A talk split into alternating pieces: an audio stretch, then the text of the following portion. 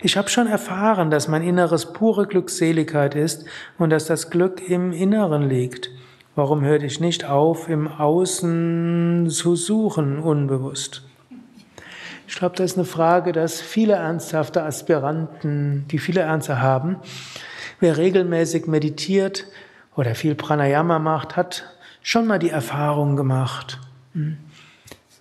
Ruhe im Inneren, Glückseligkeit, Freude, Weiter oder irgendwo hm? Gegenwart des Göttlichen. Und aber viele ist erstmal schön und nachher kommt wieder was anderes. Letztlich sind es Gewohnheiten. Wir haben uns daran gewöhnt. Das ist angenommen, ihr steht jeden Morgen auf und putzt als erstes die Zähne oder als zweites. Wenn er mal einen Tag nicht die Zähne putzt, wie fühlt man sich? Komisch, oder? Es gibt Gegenden in der Welt, wo es üblich ist, dass Menschen nur einmal am Tag essen. Jetzt angenommen, ihr würdet probieren, nur einmal am Tag zu essen, was passiert dann? Es ist komisch.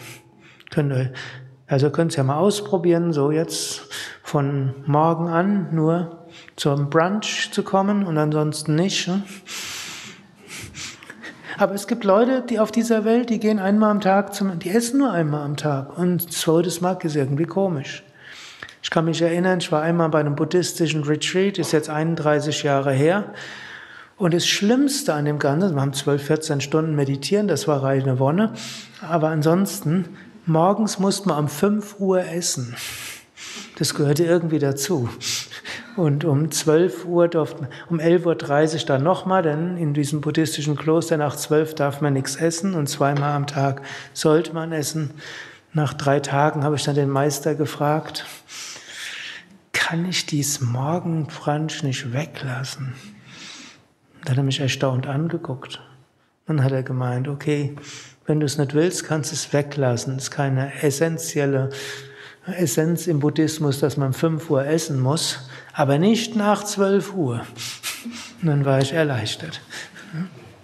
Wenn man es gewohnt ist, nie vor 11 Uhr zu essen und dann muss man um 5 Uhr essen, das ist komisch.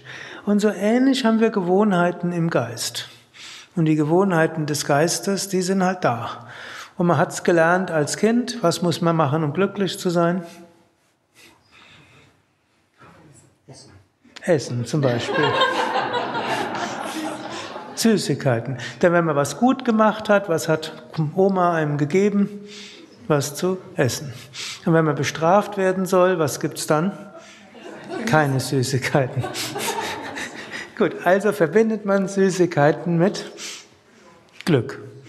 Und dann wird einem in der Schule auch beigebracht und die Eltern bringen einem bei, man muss erfolgreich sein, dann ist man glücklich. Und die Werbung bringt einem bei, man braucht das neueste Handy, dann ist man glücklich. Wir brauchen eine größere Wohnung, dann sind wir glücklich. Wir brauchen einen größeren Teppich. Weil wenn ihr ständig davon bombardiert und andere erzählen uns auch davon, nicht weil sie glücklich sind, sondern weil sie ein bisschen angeben wollen. Das ist, das ist der Grund. Was müssen wir also tun? Unseren Geist häufiger zum Glück im Inneren führen. Und einfach eine Weile nicht dem folgen. Viele von euch haben früher mal geraucht. Und dann habt ihr aufgehört zu rauchen. Das Faszinierende ist ja, viele Leute, die mit Yoga beginnen, hören irgendwann von selbst auf zu rauchen und es macht ihnen nichts viel aus. Andere sagen mir, die heroischste Tat ihres Lebens war, irgendwann mit Rauchen aufzuhören. Aber wenn man mit Rauchen aufgehört, und wenn man irgendwie ein paar, vielleicht ein oder zwei Tage, nachdem man mit dem Rauchen aufgehört hat, dann, woran denken manche Menschen? Manchen fällt es ja von selbst weg, gerade wenn man Yoga übt, aber bei manchen eine unbe unbezwingbare Gier.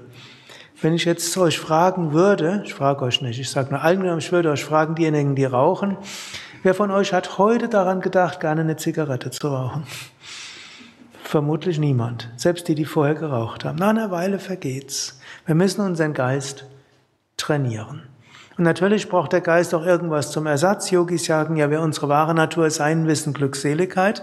Es reicht jetzt nicht aus, nur Dinge nicht zu tun, die uns vorübergehendes Glück schenken, sondern wir müssen auch das tun, was uns glücklich macht. Also Asanas, Pranayama, Meditation, öfters mal uns in ehrfürchtigem Staunen üben, mal einen Moment stehen bleiben und die Schönheit des Altars anzuschauen oder die Schönheit unserer Partnerin oder unseres Kindes oder die Schönheit der Natur oder die Weite des Himmels oder die Schönheit der Weite der Haupteinkaufsstraßen. Wir müssen ja nichts kaufen.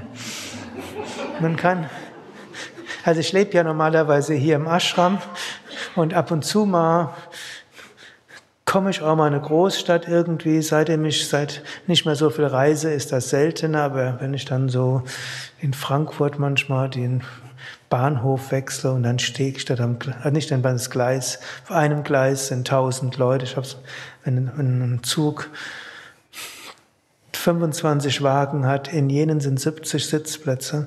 In einem Zug wird viermal die Bevölkerung von Yogavidya Bad Meinberg transportiert. Frage ich mich immer, wieso erzählt irgendjemand, dass es hier voll ist?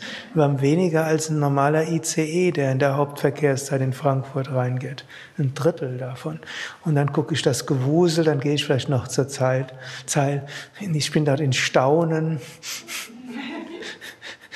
Also ich habe jahrelang in New York und Paris und London gelebt. Ich bin nicht nur die, der, wie, der Dorfmensch.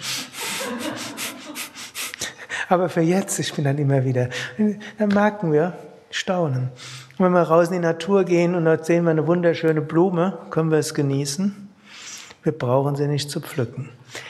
Jetzt ist das aber trotzdem zum größten Teil nach draußen gehen. Aber wenn wir auf diese Weise nach draußen gehen, ohne etwas besitzen zu wollen, dann ist es, unser Herz geht auf und es ist die Wonne des Selbst, die reflektiert wird. Und zwischendurch schließen wir die Augen und meditieren. Und da ist das wirkliche Glück. Und das müssen wir regelmäßig machen. Und wenn wir uns kleinere Freuden im Alltag auch geben, können wir immer wissen, auch die äußeren Freuden stammen ja nicht von, von außen, sondern sie stammen von uns selbst. Äußere Dinge können die innere Freude so zum Vorschein bringen, also etwas, was uns äußerlich ja, fasziniert. Wird der Geist ruhig, kommt Freude. Und wenn wir nicht dran hängen, gibt's weniger Leid.